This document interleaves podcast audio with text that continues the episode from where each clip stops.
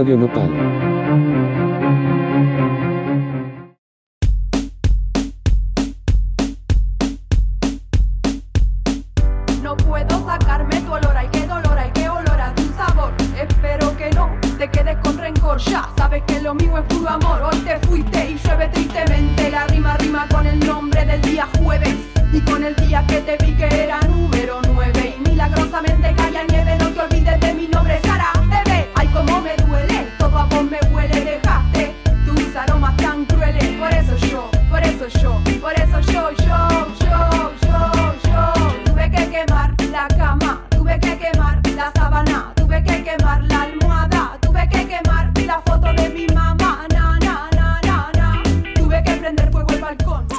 Buenas noches a todos.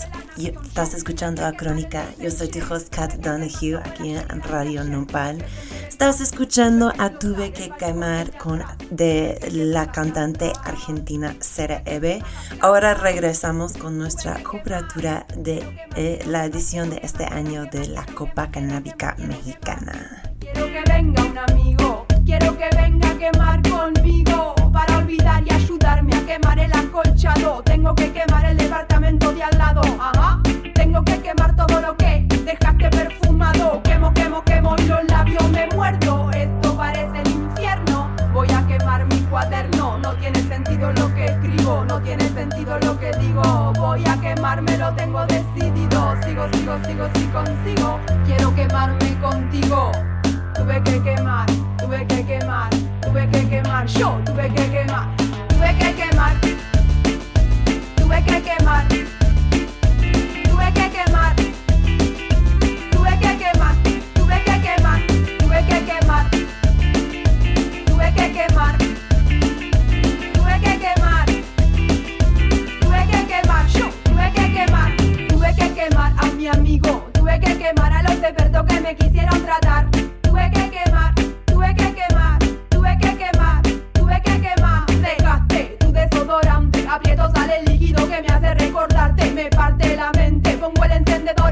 Fuerte.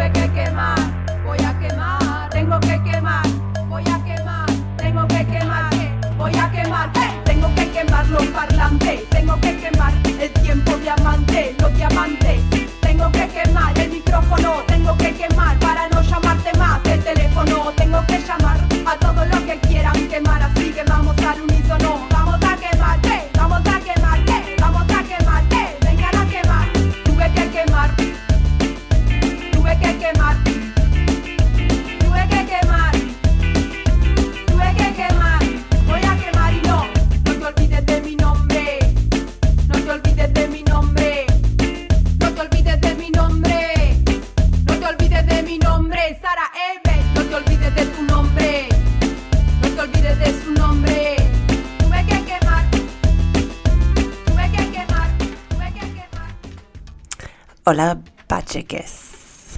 ¿Cómo estamos? Bienvenidos al episodio 19 de Crónica aquí en Radio Nopal. Como siempre, yo soy tu host, Kat Donahue. Vamos a tener no una, pero tres conversaciones canábicas durante tiempos de prohibición, como dice eh, nuestro lema. Eh, esta semana y de hecho eh, para algunas semanas que vienen, Crónica va a estar explorando pues la importancia que juega las copas canábicas y otros eventos canábicos dentro de este, este espacio, de, de esta cultura de la weed. Em, estamos empezando con la Copa Canábica Mexicana, que pues tiene sentido porque era la primera Copa Canábica de México. Em, hace cuatro años tenía su primera edición allí en Guadalajara. Y esta semana puedes asistir la premiación de la Copa en, parte público. Está en Ajusco. Em, y puedes encontrar más información al respecto a copacanabica.mx. Pero la verdad, la verdad es que las copas canábicas están por todos lados. Ahora, este fin de semana solo también hay eh, la Copa Canábica de Jalisco. O sea, han vuelto eventos muy populares. Entonces, pues a mí me ocurrió preguntar como, ¿por qué? O sea, ¿para qué este tipo de competencia está pues tan popular? Em, ¿qué, ¿Qué rol está jugando realmente para la comunidad canábica estas copas? Entonces, ayer me fui al desierto de las leones, que para gente que no está totalmente enterada de la geografía de la Ciudad de México, eh, Desierto de las Leones. está en el Estado de México, eh, justo al sur de la ciudad, como en un bosque en las montañas, súper bonito. La, la cata de la copa estaba en un lugar que se llama Bosque Teva, que neta se ve como un complejo donde viven like, duendes, como había algo muy fantástico, muy, muy mágico. Ahí era un buen sitio para una copa canábica. Y ahí tuve el placer de ver un día nomás de la cata. La cata de la copa mexicana es de cuatro días. Eh, yo estaba para el día de extractos. Y pues durante esos cuatro días los jueces están probando 72 muestras de cultivadores y, diferentes productores entre flores, extractos y comestibles. Lo cual eh, me dijo el fundador Alonso Soria que es un labor muy difícil, pero alguien tiene que hacerlo. Muy cierto. empecé el día hablando con este mismo Alonso Soria, el fundador de la Copa Canábica Mexicana. Eh, Soria es una de esas personas que está en, muchos lados de la, de la industria eh, principiante de, marihuana aquí en México. Eh, ha sido el dueño de un par de smoke shops. en lugares como Cancún y Playa de Carmen. Tiene un sitio de web que se llama El Blog Canábico. Eh, que imparte mucho pues, información sobre la planta. Y en nuestra entrevista habla mucho de... Me sorprendió porque él me, me habló mucho de los contaminantes y, y cómo las copas canábicas son una oportunidad para em, comunicar a la gente que pues que hay estos eh, hay peligro de contaminantes en tu marihuana y pues en, esta entrevista nos da una prueba que ustedes pueden hacer en sus casas eh, para ver si tu marihuana tiene metales que, que no debe de tener. Y aquí está. Estoy con la máscara puesta para las medidas sanitarias si escucha un poquito raro. ¿Tú cómo estás, Alonso? Todo bien, todo bien, la verdad, con un poco de chamba, pero trabajando haciendo lo que nos gusta. Sí, estamos aquí en el sitio de tu evento anual, la Copa Mexicana Canábica. Estamos en el desierto de los Leones, un sitio súper agradable, súper verde. Y pues quería empezar, Alonso, ¿nos puede contar qué es la importancia que ves de las copas canábicas de México para la cultura canábica de México históricamente? Eh, históricamente es lo que está promocionando el autocultivo.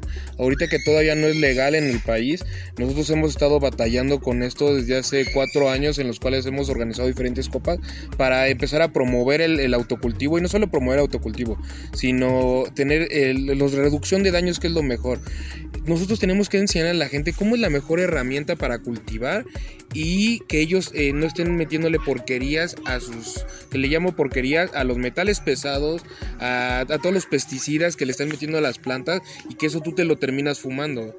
Entonces, para esto, la el, para eso se hizo la copa canábica, para promover el autocultivo correcto en los consumidores de cannabis. ¿Y cómo, y cómo apoya el cultivo correcto este tipo de evento? Eh, nosotros eh, lo que estamos tratando de evitar es que metan pesticidas en sus, en sus, en sus, en sus eh, flores, en sus productos. Tampoco también que no le metan metales pesados. Por decir, hay mucha gente por ver a la flor, la mejor que tenga el mayor tricoma, lo que hacen es llenarlos de PGR, que son eh, los excesos de nutrientes, y les exe demasiado fósforo, demasiado calcio, y todo eso al final, si tú no le haces un flush correcto, una limpieza de raíz al final del cultivo antes de cortar, todos esos nutrientes se los vas a terminar fumando tú. ¿Cómo puedes saber, digo, un rápido tip, que eso lo damos mucho en las catas? Una ceniza blanca, cuando tú estés fumando un porro y tengo una ceniza blanca, es una ceniza correcta. Se está eh, quemando toda la materia vegetal y te está dejando una ceniza limpia. Si tu ceniza es negra o más oscura, quiere decir que estamos fumando metales pesados o, o, cosas que no son correctas para tu salud. Ya, entonces, para sumarizar, básicamente, las copas canábicas aquí, eh, la, la, marihuana que vas a ver es algo sano, que, que no lleva este tipo de química, cosas así.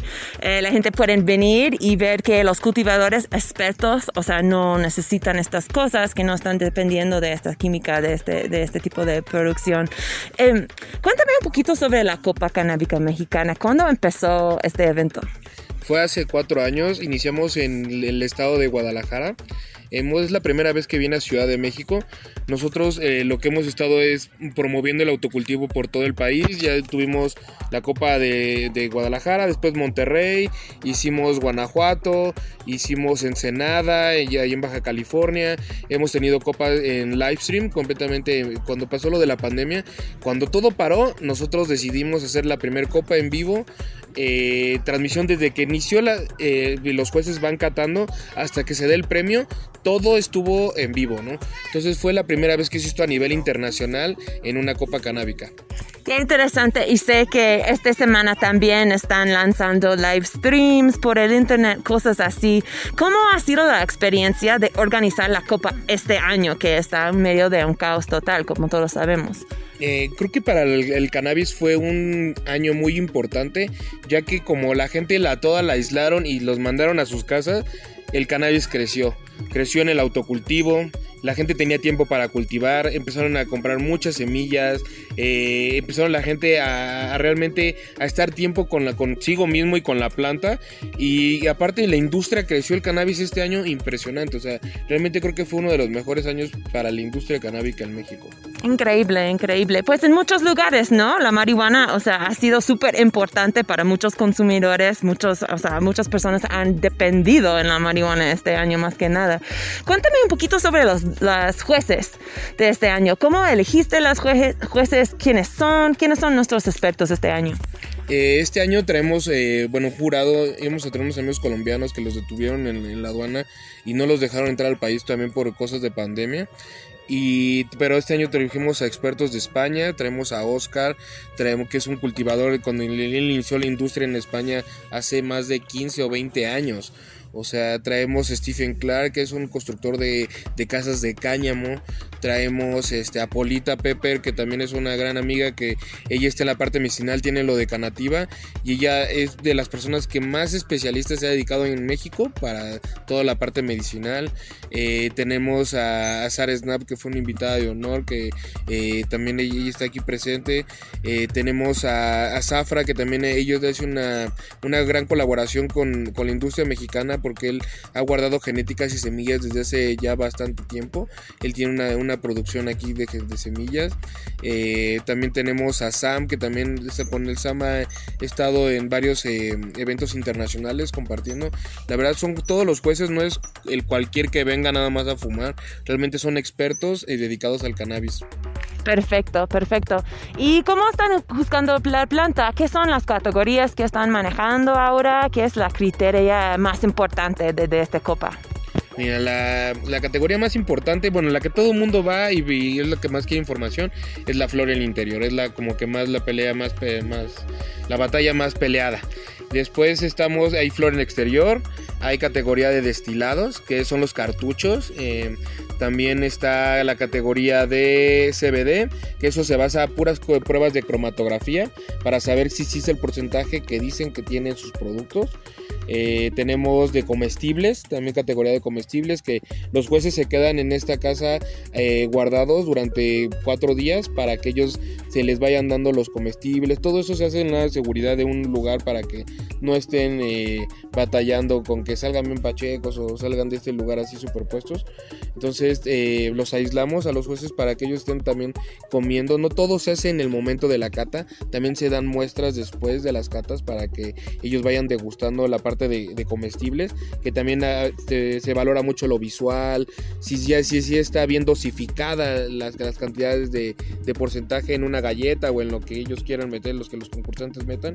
También tenemos eh, es hash, también tenemos la categoría de rosin, que esa también es una muy dura batalla. Hay mucha gente que ya ahora está metiéndose al rosin, que es prensa con calor, es hacer extracto, pero con pura presión y calor, no tiene ningún solvente. Entonces también es una categoría eh, muy, muy, muy competida. Vienen competidores de Estados Unidos, vienen competidores de Argentina, vienen competidores no solo de México, también de otros, de otros lugares. Híjole, un gran trabajo para estos tra- eh, jueces. O sea, obviamente Zara y Polita ya han aparecido en Crónica, ya son amigas del show. Estoy emocionada para, para conocer a los otros jueces. O sea, ¿cuántos productos en total están probando esos, esos pobres jueces esta semana? Total de categorías, creo que de este año van 72 que, Oh, ok. muestras en general, Wow. entre todos. Entonces sí, la verdad es una, es una labor muy difícil, pero alguien tiene que hacerlo. Alguien tiene que hacerlo. Y para que todos que están escuchándonos ahora mismo, para que sepan, pues esos jueces son profesionales. O sea, ellos ya, ya saben eh, a qué vienen a hacer. A ver, perfecto, Orlando. ¿Y, y quieres contarnos un poquito más de cómo empezaste este copa? O sea, ¿para qué? O sea, ¿de dónde vienes tú? ¿Qué era tu carrera antes de esto? Cuéntanos cómo, cómo qué camino te, llegó, te llevó a, a este copa canábica. Claro, mi- miren, yo tengo cuatro años con la copa, pero llevo siete años ya, profe- bueno, eh, profesionalmente, porque no es legal todavía aquí en México, pero ya he dedicado al cannabis, todo lo dejé los, los negocios que tenía antes y me dediqué de por lleno a esto. Tuve una pequeña grow shop, yo eh, empecé con una grow shop. Realmente yo en mis inicios de cultivo fueron a los 18, 20 años con un amigo, eh, Balam, un amigo Alan, que él me enseñó a cultivar porque sus primos traían semillas de Europa y así. Y en un baño chiquito empezamos ahí a meter plantas, esto fue como a los 18, 20 años. Lo dejé pasar y nunca me dediqué a hacer cultivo ni nada. De repente lo retomé cuando estuve en la grow shop, ¿no? Eh, Estuve con una grow shop en Playa del Carmen y ya... ¿Cómo se llamó? Eh, Mundo Verde. Mundo Verde. Eh, tuvimos después de ahí, tuve una, tuve una smoke shop también allá, tuve una smoke shop en Cancún, después iniciamos en todo el, pues ya eh, todo el medio canábico, ¿no? Y empezamos, empezaron a organizar eventos, empezamos pues ya con toda la industria ya como, como hasta ahora, ¿no? O sea, no es legal, pero pues todos los productos que se venden para cultivo son legales. Todo lo que se vende para smoke shop son legales, ¿no? O sea, lo que no es legal es el producto. O sea, que al final ya con los amparos, que ya, o sea, eso ya fue poco, sea, hace poco nos dieron los amparos, donde ya nosotros podemos cultivar seis plantas y le pero aún así los amparos nunca los hemos ocupado para yo en particular desde chico digo inicié cultivando no entonces la verdad pues, no sé como que siempre me ha encantado el cannabis siempre ha sido una banderita que he traído yo desde pequeño que eh, pues nunca nunca nos dio pena o sea, porque mucha gente, ay, no, es que mi hijo es marihuano y yo tuve muchos conflictos con mi mamá y ya sabes, o sea, como que no, ella hasta la fecha no, no le gusta, ¿no? No es algo que, ah, no. Tu mamá, dices. Sí, Ajá. o sea, en particular. Hola, ella, mamá. ya sabes, la mamá, saludos. Ella ya ahorita está contenta porque pues yo ya ve que me va bien y ya sabe, pero al final al cabo ella siempre quiso tener a un ingeniero o un doctor o un contador o algo así, pero pues digo, al final cada quien escoge su camino. Bueno, espero que en algún momento la señora ve que su hijo está haciendo algo para pues desarrollar esta cultura canábica en México. O sea, hace cuatro años, entonces hace cuatro años, si no estoy equivocada, eso era la primera copa canábica en la Ciudad de México. En fue en Guadalajara, pero fue Ajá. la primera en México. Ok, estaba, era el primero en el país entero. Dentro de estas cuatro semanas que han pasado, ¿cómo has visto evolucionar la cultura canábica de México? ¿Qué ha cambiado en estos Wow. cuatro años? Fíjate que la copa ha sido una punta de lanza a que donde el estado donde sea la copa, después que se hace la copa, se genera toda una industria de eventos que la gente dice, güey, ellos hicieron la copa, vamos a hacer eventos también. Y empiezan con talleres, empiezan con festivales, con otras cosas que ha sido como, esto es, es el inicio, dicen, güey, la copa ya está ahí, ya como hicieron eso, bla, bla, bla, bla, ¿cómo?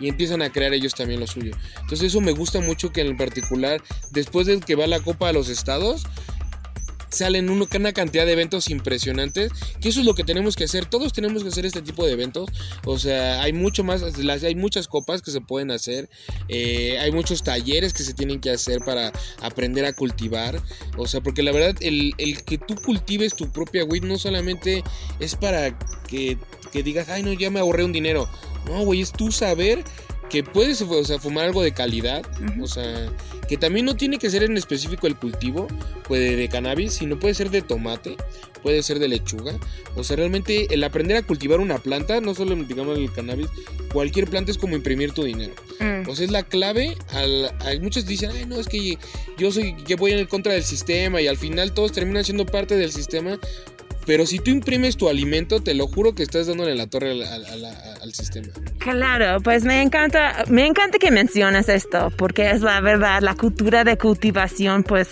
se puede aplicar a muchas cosas. O sea, ese acto de autocultivar es algo que va mucho más allá de la marihuana.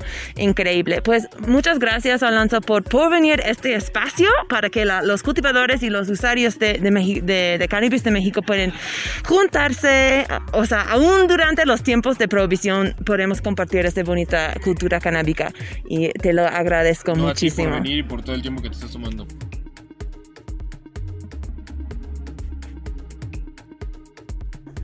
Bueno, como dice Alonso, pues mucho más espacio para más copas canábicas, más talleres.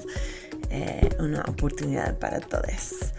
Um, como, como mi, mi voz enmascarada.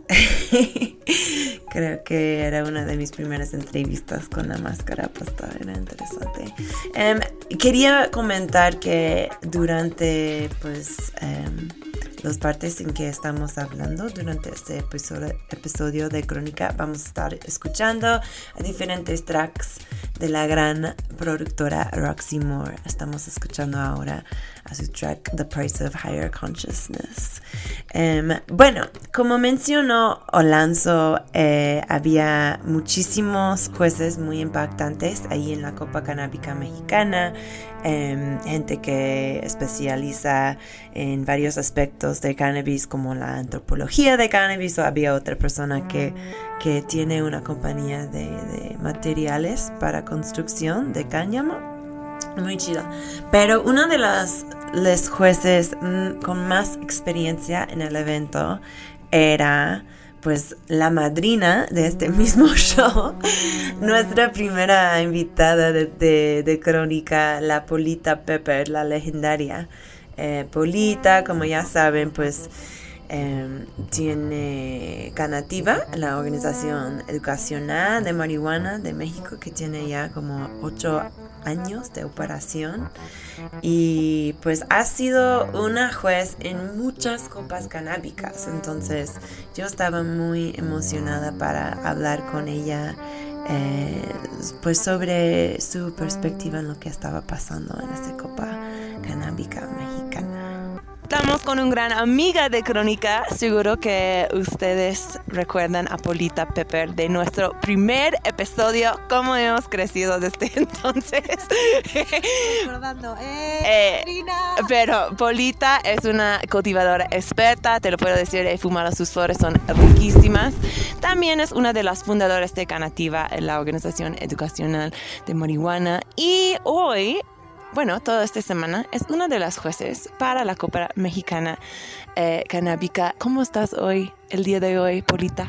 Así es, amiga, estamos en este lugar maravilloso. Estoy súper contenta de venir a Crónica de nuevo, que, que soy fan, debo confesar que soy fan desde el programa 1 que, que, vi ahí y acompañé.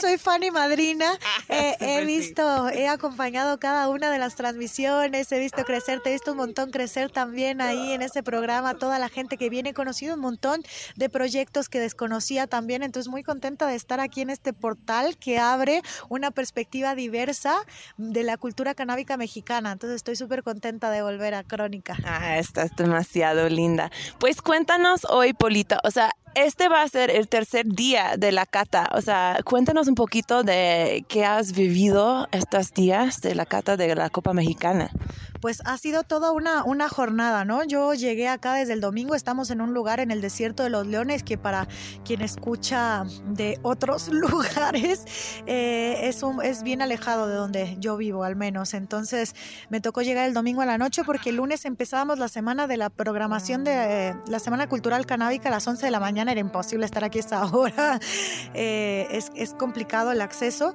Así que bueno, estoy desde el domingo en la noche en esta jornada de... Eh, evento virtual presencial, ¿no? La cata, en la cata la hacemos presencialmente la mesa de jurado y hay algunos miembros de la producción y al mismo tiempo está siendo todo eso transmitido vía streaming, lo cual le pone un ritmo a la cata pues un, un poco distinto y un formato que es distinto también porque estás interactuando con gente que no sabes quién es, pero sabes que del otro lado de las cámaras hay gente que acompaña ese proceso que tú estás haciendo eh, en vivo y en directo, ¿no? Entonces eso ha cambiado un poquito el, formato de la cata y se ha vuelto una experiencia bastante interesante donde además de hacer la degustación y la evaluación de las muestras que las cultivadoras y los cultivadores eh, mandan, pues también está esa dinámica de interactuar con la gente que está del otro lado y de intentar explicar, ¿no? Que sea una cosa un poco más entretenida que una mesa de gente pacheca, eh, poniéndose más pacheca todavía, ¿no? Entonces, ¿qué es lo que está pasando allí? Eh, y ha sido un formato bien interesante porque entonces mucha gente que no estaba tan relacionada con lo que es una cata o con la cultura canábica se acerca y entiende, bueno, ¿qué es lo que esa gente hace en esa mesa, ¿no? ¿Qué es lo que se evalúa en una flor? ¿Qué se evalúa en un extracto que se hizo con un solvente, que se evalúa en extracto que es un destilado o un tipo de recolección ancestral como es el hashish. Entonces se van hablando de los detalles que se van evaluando en cada muestra, se hace una, un feedback para la persona que entregó esa muestra que también es muy importante, ¿no? Porque a cultivar se aprende cultivando, a extraer se aprende extrayendo, entonces es muy importante cuando estamos en, e, ese proceso de aprendizaje que es permanente, tener ahí un, feedback de qué, qué, puedo hacer para mejorar, siempre en ese ánimo de que mi siguiente muestra va a ser mejor que esta, ¿no? Entonces desde el lunes estamos dándole a la cata de extractos y flores. Increíble. ¿Y cómo han sido las las, ofertas, los, los samples eh, este año. O sea, quiero clarificar que Polita ha sido, o sea, este no es su primera vez como juez. De hecho, ha sido un juez en, en, muchas copas canábicas aquí en México. Em, más que nada, Polita, antes de, de que contestes eso de, de, este año, quería preguntarte, tú como experta de copas, ¿cómo ves el significado de la copa canábica para la cultura canábica de México? Bueno, la Copa Canábica es la fiesta de la cultura del cannabis. Es, eh, la competencia es el pretexto y lo que importa es el punto de encuentro donde las personas cultivadoras, entusiastas, curiosas e incluso cada día más las que están generando recién una curiosidad se juntan y en este punto de encuentro se aborda la planta, la vida de la planta desde una perspectiva en la que eh, no convivimos cotidianamente, ¿no? En esa cultura donde las personas que cultivamos y hacemos extracciones tenemos la posibilidad de mm, recibir un feedback de gente que por ahí tiene algunos años más en el camino o ha hecho más experiencias, que eh, tiene, toma su tiempo para evaluar tu trabajo, que también es un trabajo que es muy valioso, ¿no? Las muestras que, que llegan tienen atrás de eso, pues hay todo un proceso desde la germinación de la planta hasta que la muestra llega a la mesa a ser evaluada. Entonces, eh, la Copa Canábica es la fiesta de la cultura del cannabis, donde las personas que cultivamos si nos acercamos a la planta de cualquier perspectiva, tenemos un punto de encuentro para conocernos, para dialogar, para reencontrarnos y para sobre todo crecer Claro, claro. O sea, una, hay muchos países que tienen copas canábicas, obviamente. Em, ¿Crees que hay, por el hecho de que aquí en México seguimos básicamente, o sea, sí tenemos medicinal como limitada, pero básicamente seguimos en los tiempos de prohibición, ¿crees que da, este da como un perfil especial a las copas de México?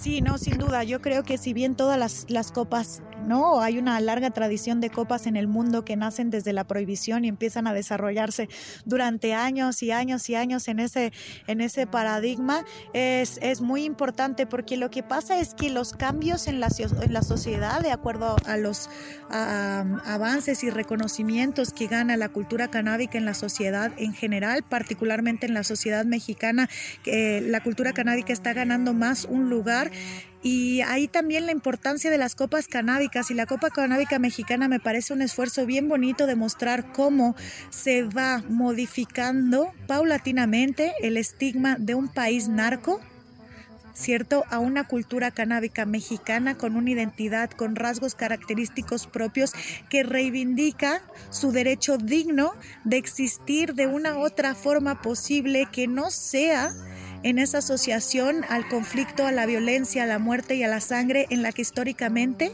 el cannabis infelizmente está asociado en nuestro país. Entonces me parece todavía mucho más interesante, me parece todavía mucho más de reconocerse y de reivindicar que esta fiesta se siga haciendo en un contexto como México, porque transformar eh, ese paso de ese, de, ese, de ese estigma lleno de sangre de la cultura canábica mexicana, que hoy día es innegable y no vamos a tapar el sol con un dedo que a México se sabe en el mundo que es un narcoestado.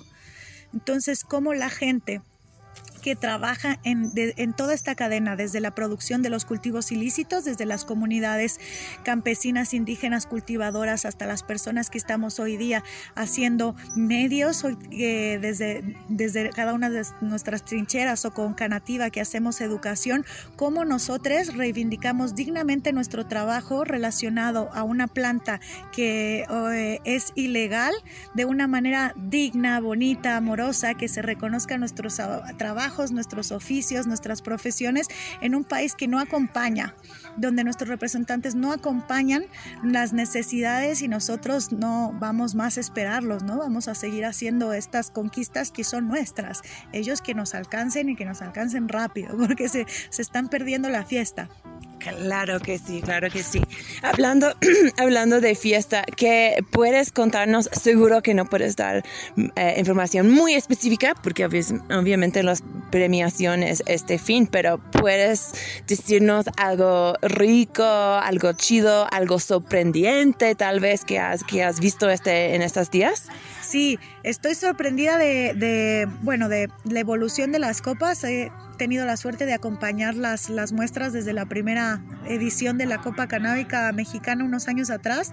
Y bueno, ver que cada año hay muestras de gente que está iniciándose en el autocultivo, que esa es una, una, una, una cosa maravillosa, porque eso quiere decir que cada vez más personas están acudiendo a esta herramienta de emancipación que es el autocultivo de la planta de cannabis y que además están animando a participar de, esta, de estos eventos y eso, eso habla de que la comunidad crece.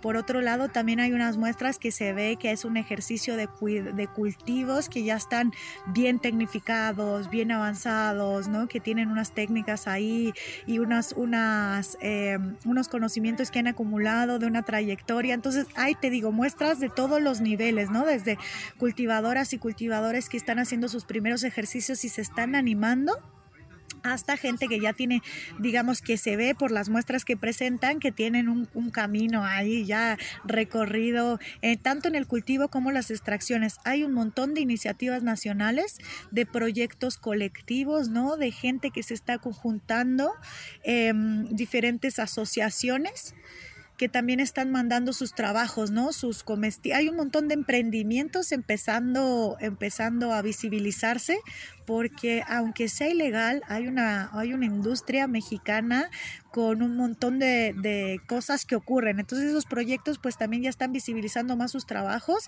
y eso también me sorprende bastante. Hay una cultura en México y se ha visto bastante en las últimas copas de la extracción yo creo que hay, hay una representación bien digna, ¿no? Las, eh, es una constante que muchas de las muestras que se presentan son bien más altas en calidad en cuanto a extracciones que en, la generalidad del tema de las, de las, del cultivo, ¿no? Entonces hay, hay más, más gente extrayendo y eso quiere, quiere decir que si bien es una cultura del cultivo que está creciendo, pues hay un montón de gente que está interesada también en derivar, ¿no? En todas las posibilidades que ofrecen los extractos y los extractos son también, hay cosas sorprendentes. Eh, hasta hoy hicimos el primer y segundo día, hicimos mucho más flores y ayer empezamos la cata de los destilados y hoy se viene eh, la, parte que empieza ahí a, hacer eh, las extracciones. Entonces hoy vamos a estar un poco más... Más denso. Más denso, ¿no? Normalmente las muestras de extracciones sorprenden mucho más. Hasta ahora hemos visto flores muy bonitas, muy bien cuidadas y te digo, de todo, de todo tipo de trabajo. Entonces eso solo habla de que esto crece cada año. Perfecto. Pues yo sé que tienes muchas cosas para hacer, pero sí quería preguntarte antes de que te vayas.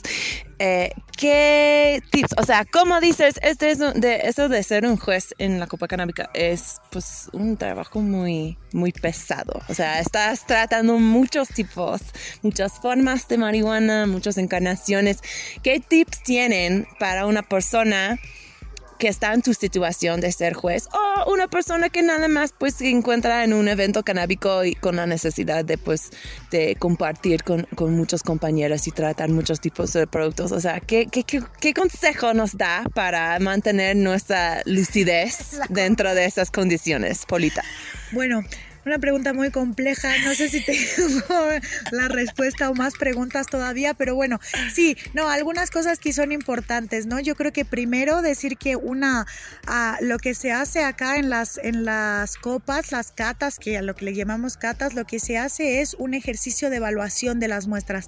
En ese ejercicio de evaluación, eh, poner el acento en que todas deberíamos hacer esos ejercicios de evaluación de control de calidad de nuestros consumos consumos, ¿no? Eh, de todo tipo de sustancias, de cannabis en este caso, pero de todo, ¿no? Deberíamos hacerlo con, con, la comida, con todo. Entonces lo que hacemos acá es solo tomar un tiempo. Em, más, más amplio y mirar más a detalle esas características que normalmente debería ser una evaluación que tendríamos que hacer en todos los productos de cannabis que consumimos. Entonces vamos a mirar la calidad, vamos a, mirar que no esté contaminada, que esté bien hecha, que esté bien presentada, que no tenga en caso de las extracciones residuo de solvente, que se haya hecho con de la manera en la que se debe hacer, ¿no?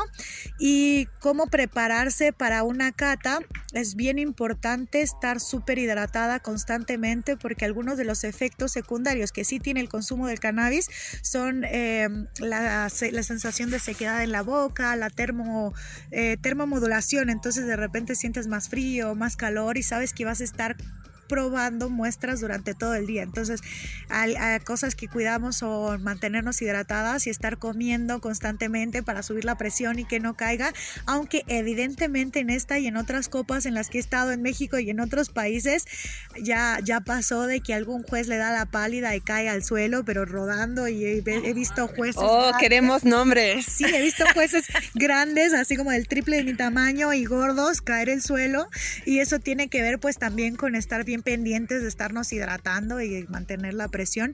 Y psicológicamente te preparas, amiga, porque sabes que vas a estar una semana dándole intensamente a todo. Y mm, y la otra cosa es que, bueno, no, no, no consumimos todos, la, o sea, se hace una prueba suficiente para evaluar, pero no te fumas todos los porros que haces, ni te tomas todo el gramo de extracto que te pasan, porque ahí sí sería criminal, ¿no? Perfecto, gracias por este consejo. Espero que les sirve algo. Pues muchas gracias, Polita, y pues a ver qué onda con este cata el día de hoy. Ya vamos a empezar la cata el, el día 3. Quiero agradecerte mucho, por estar aquí, por hacer la vida del mundo y la cultura del cannabis más diversa en México. Agradezco mucho a Crónica ser ese espacio donde yo sí me siento representada, a diferencia de muchos otros medios que, que divulgan el cannabis. Y me parece fundamental esa perspectiva diversa que le estás poniendo, ese tono, ese toque. Reconozco bastante este espacio y me siento feliz de estar acá. Es tu casa, Beba. Bienvenida. Siempre cuando tienes un mensaje para los radioentes de nuestra querida Radio Nopal.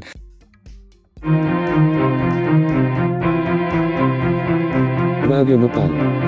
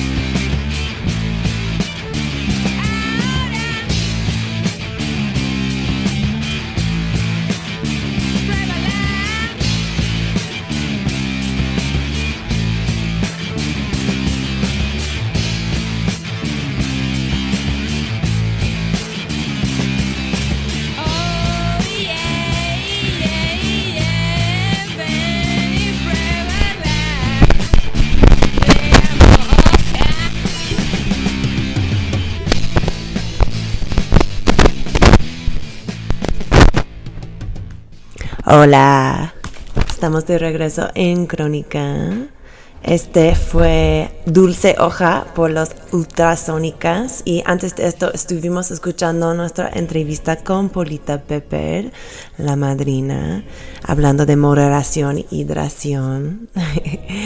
Em, mira, después de que hablé con Polita, los jueces hicieron cinco horas de cata.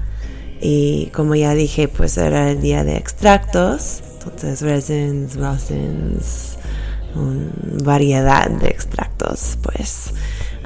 Siempre tomando breaks para baño, azúcar, hidratación, cafeína. Em, uno de estos jueces es, todavía están en la cata ahora. Shout out judges.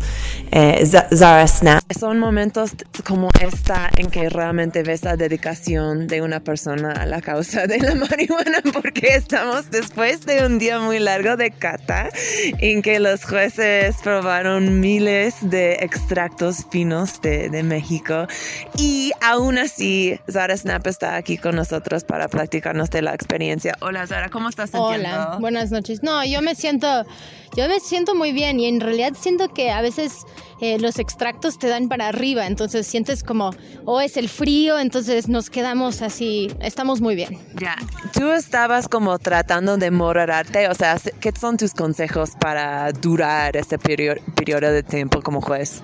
Yo creo que sí tienes que moderar eh, cuánto consumes y más con estos dabs porque digo yo en lo personal más de seis dabs y ya no ya no puedo distinguir tanto los sabores, entonces sí es necesario tomar un descanso con ese tipo de, de consumo. Em, pero muy rico, creo que yo sí estoy impresionada. Lo, Te iba de preguntar, ¿qué fue tu cosa favorita que tomaste hoy? Em, había uno, había un extracto que era como un pastel, era como el frosting queso crema de un pastel, como esa Mm, textura. Qué rico, qué rico, increíble. Oye, em, al fin eh, el host, la host em, pidió como unas palabras finales y tú, después de un día largo de, de ser un gourmet de los extractos y cosas así, pues fuiste directamente a, a la política. Como, y como eres muy buena, pero eh, dijiste algo súper interesante que fue que, pues que tienen que entender que hay un voto Pacheco. ¿Puedes explicar, o sea, refiriendo a los senadores, ¿puedes explicar qué significa esta, esta frase?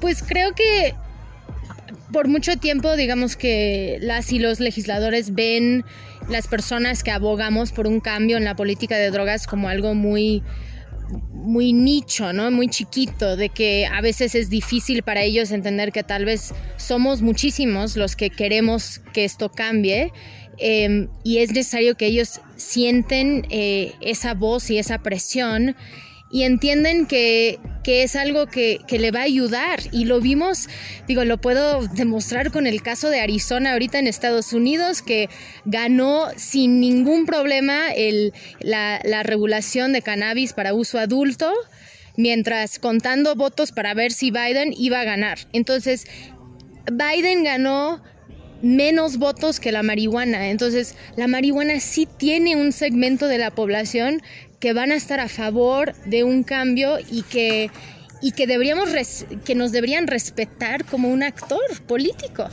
Eh, entonces, creo que también nos unen otras causas y para mí es muy importante que haya una interseccionalidad de causas. Entonces no es nada más de que yo no quiero que nada más seamos el voto Pacheco, yo también quiero que seamos el voto de la justicia social, el voto que cree en ser buenas personas, el voto en el que quiere crear un estado de derecho donde la impunidad no reina, ¿no? Como que ciertos valores eh, que quisiéramos y de esa forma pues tal vez lo podemos reflejar en la industria que se crea eh, para que tenga ese, digo, debería ser un, un movimiento feminista.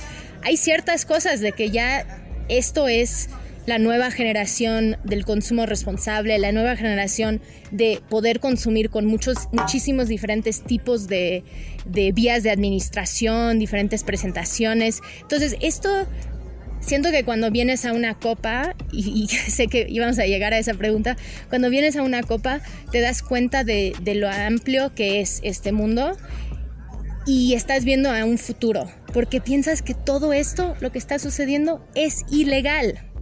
Claro, o sea, todos esos Lo productos. estamos, lo estamos transmitiendo en redes. Es ilegal lo que está sucediendo. Claro. Buen, buen punto. Entonces es como, si esto sería normal si estuviéramos en Las Vegas, España, ¿no? Tal vez, pero digo, esto también COVID, porque entonces somos menos, pe- pero Claro. cuando lo abres a, a algo público, pues ya somos muchísimos. Entonces, y todo en la ilegalidad. Las personas están haciendo estos productos en la ilegalidad. Sí, claro, claro. Entonces, o sea, sí te iba a preguntar, o sea, cómo ves las- eh, la importancia de las copas canábicas, pero acabas de contestar la pregunta. Es como una muestra de fuerza, ¿no? Para la comunidad canábica. O sea, estamos viendo, hoy vimos como se, según se supone unos de los extractos, o sea, la, muestra de la te- tecnología más avanzada de México. Increíble, increíble. Sí, exacto. Entonces eso nos demuestra de cómo ha avanzado el mercado, la tecnología, las innovaciones y, y los productos que se ofrece. Y yo, en, yo el primer vaporizador que compré era un Pax porque era muy difícil en México conseguir algún extracto para poder usar. Entonces era como, pues voy a usar uno que puedo usar con flor. Pero ahora, pues ya tú puedes encontrar lo que quieras en el mercado, dependiendo. Lo que sí es que no siempre vas a saber la calidad. Y por eso las catas son tan importantes porque nos dejan ver esas imperfecciones o esas eh, contaminantes que suceden en las muestras. Y eso es poder dar retroalimentación de que tenemos que cuidar ciertos procesos mejor. En el cultivo era eh, diferentes recomendaciones alrededor de cómo cuidar humedad, cómo asegurar el secado, el curado, la importancia del curado. Entonces son cuidar esos, con los cartuchos era la producción del cartucho, son ese tipo de detalles que ahora lo podemos ir explorando. Y sigue siendo ilegal, pero lo estamos explorando y mejorando y ya cuando sea legal, ojalá muy pronto, em, se va a poder hacer con un, con un estándar de calidad y un conocimiento por parte de la comunidad. Puede ser algo completamente un cambio de paradigma de cómo podemos funcionar. Eso es mi optimismo. Vamos a ver. Increíble, increíble. Eh, lo tengo entendido que este fue tu primera vez como juez. Totalmente. ¿Qué- ¿Y cómo fue esa experiencia? Aprendiste, porque yo aprendí, o sea, yo no soy tan enterada sobre la- el lado técnico de la marihuana, pero yo aprendí muchísimo de los jueces hoy. O sea, algo que surgió, que te sorprendió o que aprendiste hoy. Sí, no, muchísimas cosas. Digamos que justo para muchos de nosotros compramos productos sin saber cuáles son los pasos que uno debería de tomar para asegurar su calidad y con extractos pues menos, ¿no? Porque eh, entonces hay ciertas técnicas de eh, ponerle fuego a, a las, a los extractos y que si tenga ciertas reacciones significa otras cosas. Entonces son ese tipo de, de, de de consejos que se puede dar y también eh, pues yo aprendo de todos ellos todo el tiempo, eh, pero también de cómo desgustar y tomar el tiempo para desgustar, ¿no? Y de, de que creo que es algo que yo lo decía a ellos, eh, tal vez sí, pero en el día a día a veces no tomamos el tiempo para realmente probar. Entonces, Claro, claro. uno o sea, va aprendiendo su paladar, ¿no? Y, y como trabajando su paladar. Claro, pues tal vez es un buen recuerdo a todos que pueden tener su propia cata en su casa, aun si no tienen la oportunidad de venir al festival.